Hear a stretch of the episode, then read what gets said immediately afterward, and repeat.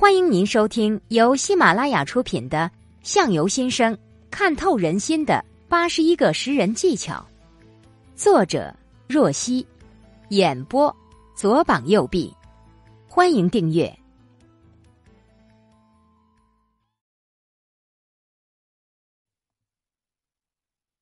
识人技巧。习惯小动作识人，平常无意流露出一些小动作。也在不经意间展现出一个人的本性，常常低头。这种人处事比较慎重，讨厌过分激烈、轻浮的事，为孜孜勤劳型，在交朋友时体现的也很慎重。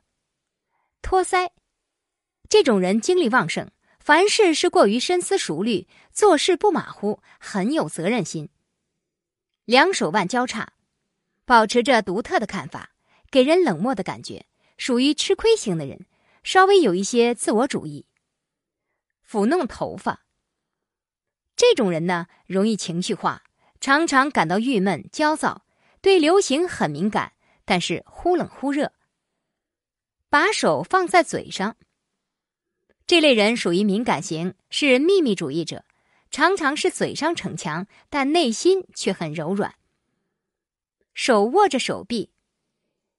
这类人是一个思想保守派，并且是非理性的人，因为不太拒绝别人的要求，有遭致吃亏的可能。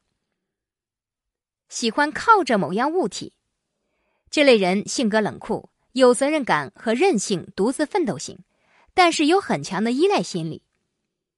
到处张望，这类人具有社交性格的乐天派，有顺应性，对什么事情都有兴趣。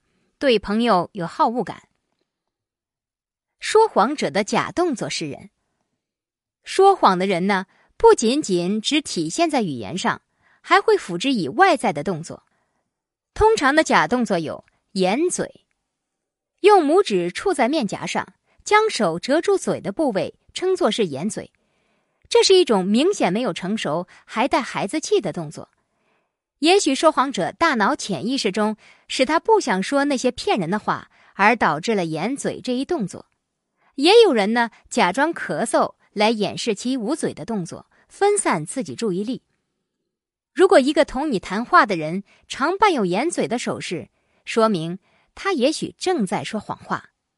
可当你讲话时，听者掩着嘴，也许说明听者觉得你说的话令他不满意。有时候呢，这种掩嘴的动作可能会出现不同的形式，例如用指尖轻轻触摸一下嘴唇，将手握成拳状，将嘴给遮住；触摸鼻子。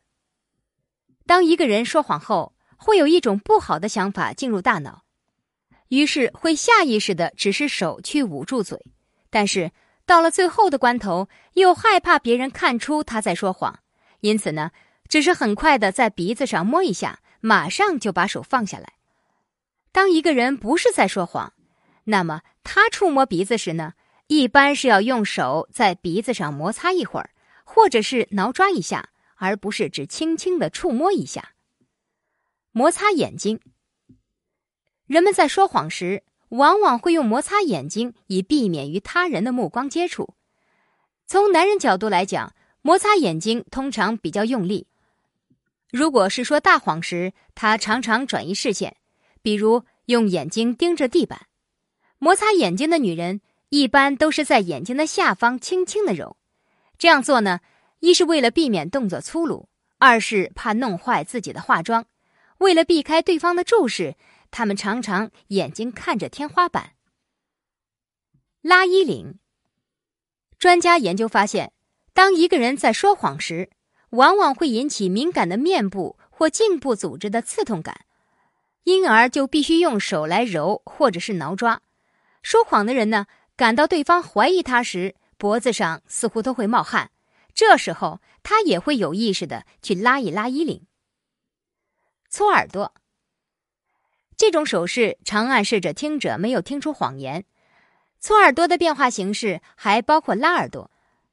这种手势是小孩子双手掩耳动作在成人动作中的一种重现。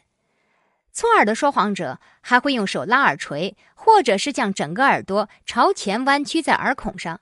后一种手势也是听者表示厌烦的标志。挠脖子，说谎者讲话时常用写字的那只手的食指挠耳垂下方部位。有趣的是，这种手势呢，通常要挠上五次左右。说谎者除了以上几种表现外，还有其他一些表现形式，如平时沉默寡言，却突然现在变得口若悬河。不自觉的就流露出惊恐的神态，但是仍故作镇定，言辞模棱两可，音调较高，似是而非，答非所问或夸大其词，故意闪烁其词，口误较多，对你所怀疑的问题过多的一味辩解，并装出很诚实的样子，精神恍惚不定，座位距你较远，目光与你接触较少，强作笑脸，对于你的讲话。点头同意的次数比较少，如此等等。辨认对方的假动作是一项非常重要的技巧，掌握这一技巧呢，可以有效的助你识破对方的谎言。